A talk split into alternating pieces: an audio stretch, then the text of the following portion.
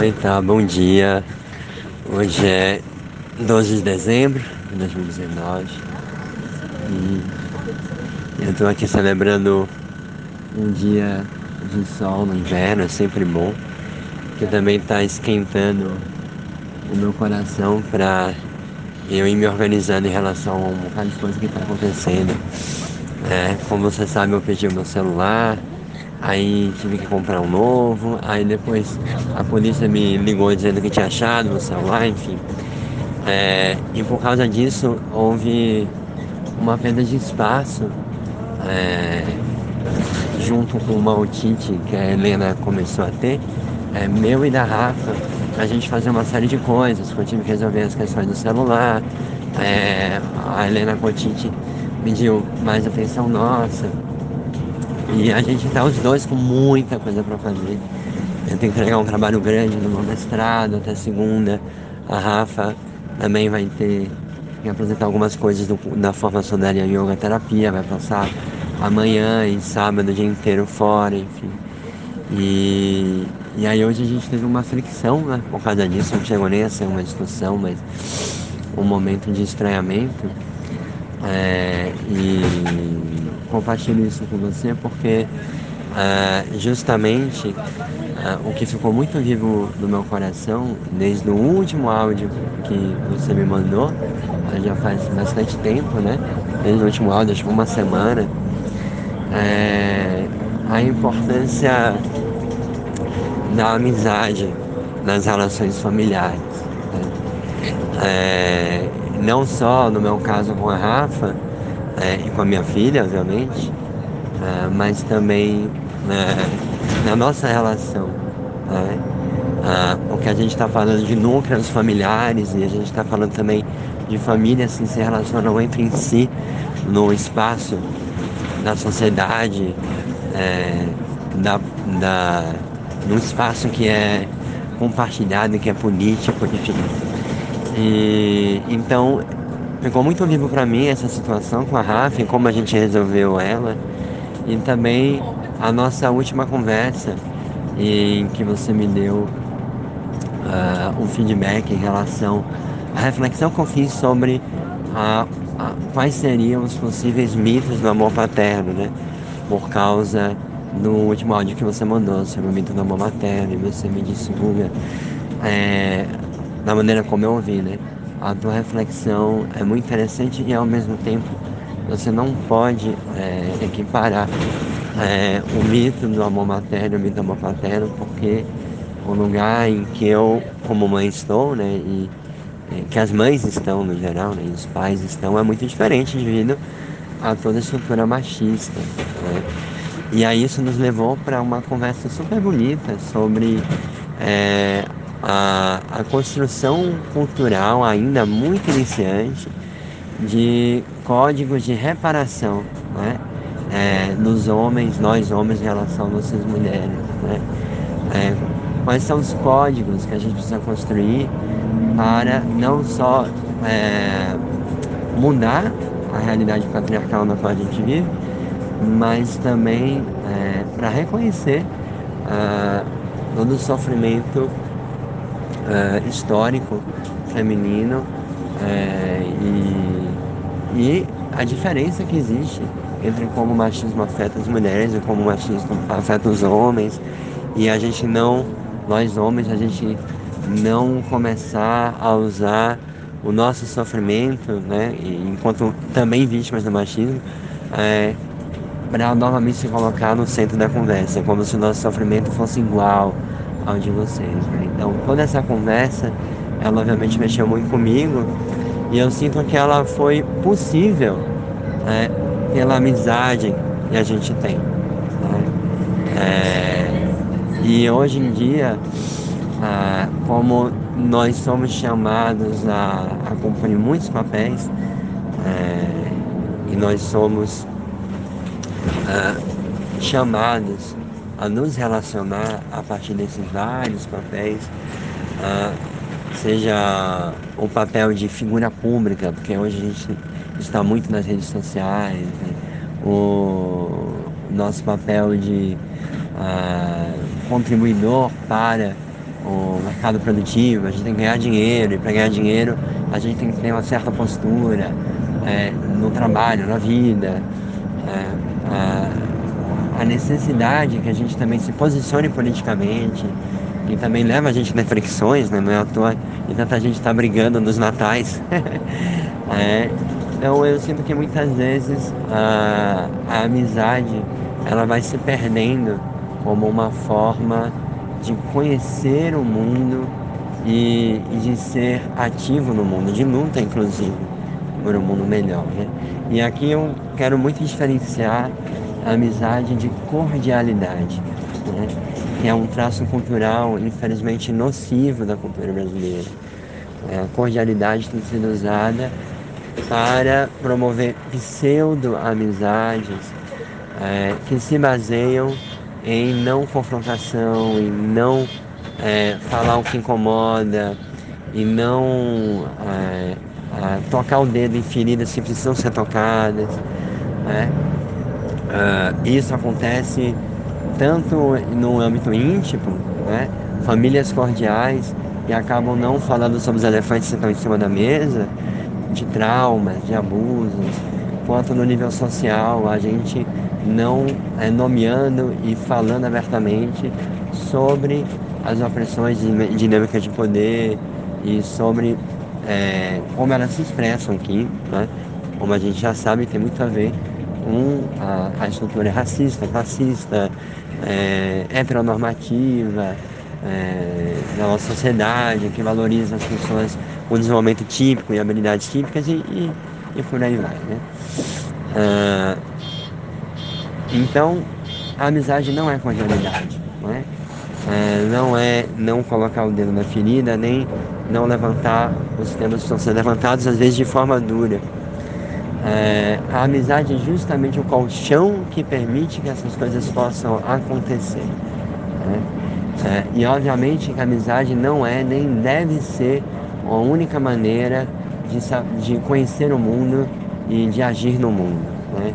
existem muitos campos, especialmente os campos que não são da vida íntima, em que a gente precisa é, estar em outras posturas, de usar outras maneiras de, de interagir. Ainda assim, a, a, gente não deveria perder a, perder a amizade como um centro é, de conexão em, entre um, os membros de uma família e das famílias entre si. Né? Então, é, justamente o que me permitiu hoje, eu e a Rafa, a gente rapidamente se reajustar nessa fricção, é, é porque é, o sentimento de amizade profunda que a gente tem um com o outro nos faz voltar para o que a gente falou, que a gente escutou, é, e pensar, puxa, como é que eu ajudo a minha amiga né, que é a minha companheira, a, a dar conta do recado que ela precisa dar. Não de um lugar de marido e mulher que estão precisando é, delimitar espaços, então a gente tem que ser justo, você tem esse espaço, eu tenho aquele. Não desse lugar, mas lugar de amizade mesmo, sabe? Desse sentimento puro que me faz querer cuidar da outra pessoa. E ela fazer o mesmo comigo, né? Então, isso nos faz dar um passo para trás em relação a estar apegado a defender os espaços que cada um de nós precisava para fazer as nossas coisas, para buscar querer cuidar do outro e de nós dois de uma maneira amiga e, e acabar chegando em soluções criativas que a gente não tinha pensado antes. A gente chegou numa solução super boa dentro do possível para ela se sentir é, acolhida e eu também. E a mesma coisa eu e você.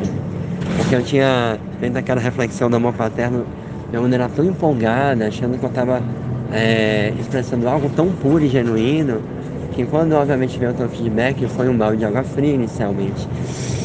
Mas é a amizade entre nós que fez com que você se sentisse confortável para botar o dedo nesse lugar, da maneira como você colocou, com tanto carinho, né?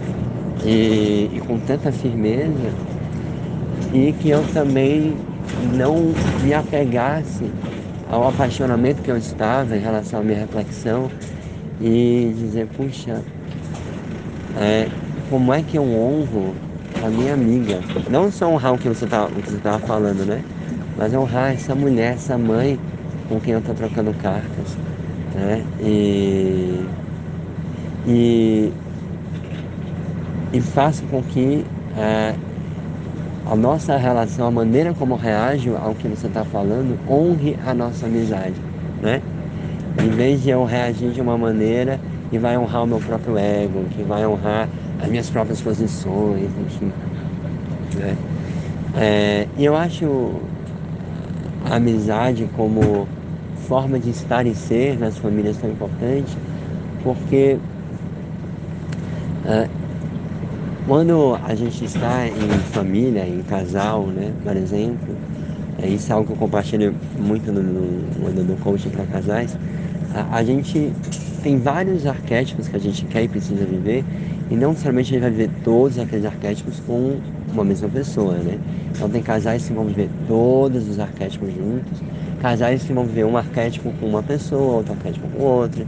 E esses arquétipos, grosso modo, são o amante, né, o namorado, é, o amigo, o companheiro, que é diferente né, do amigo, ah, o, o, o que eu chamo de irmão espiritual, não vou explicar aqui né, todos esses papéis não é o caso, é, mas o ponto é, é que às vezes a gente, a gente pode ah, se relacionar com a pessoa ah, apenas por um desses, desses papéis, é, sem que uh, a gente coloque em pé de igualdade os outros uh, e a gente acaba machucando inclusive os outros. Então, por exemplo, eu posso valorizar só o papel de amigo com a, com a minha mulher sem, sem a gente deixar claro como que a gente quer viver o papel de amante. Mesmo que a gente resolva ter um casamento aberto e viver o papel de amante com outras pessoas, né? Isso for bem acordado e, e desejado pelos dois.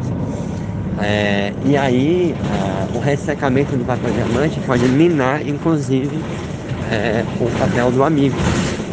A gente se distanciar como amigo, né?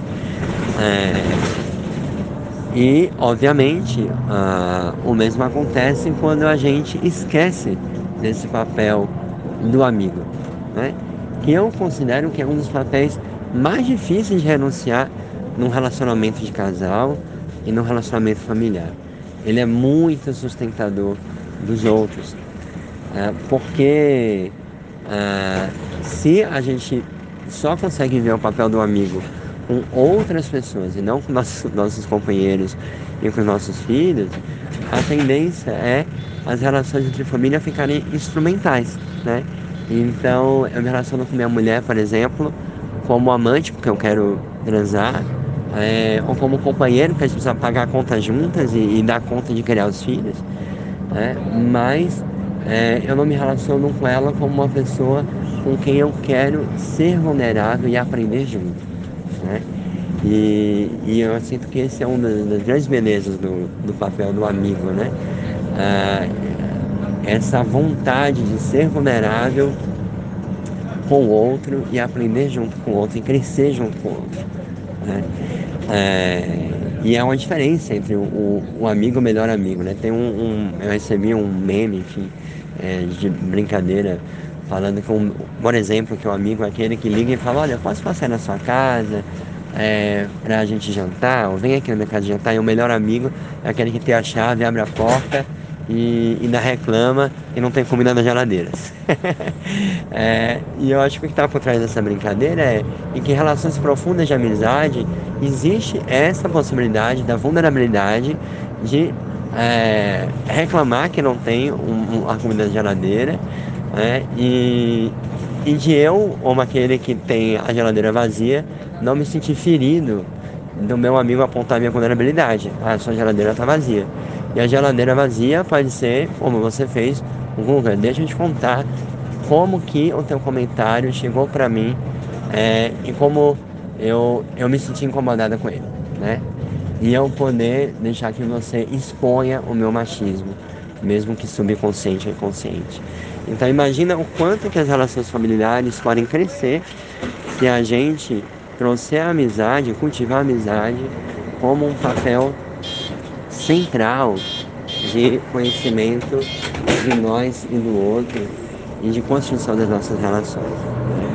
Então eu quero te agradecer por ser minha amiga. Eu vou descer agora no próximo ponto aqui no ônibus para justamente correr é, e permitir que a Rafa então faça coisas que ela precisa fazer. Ela já me deu esse espaço para buscar no celular, né? E obrigado, obrigado pela nossa amizade. Um beijo, te amo.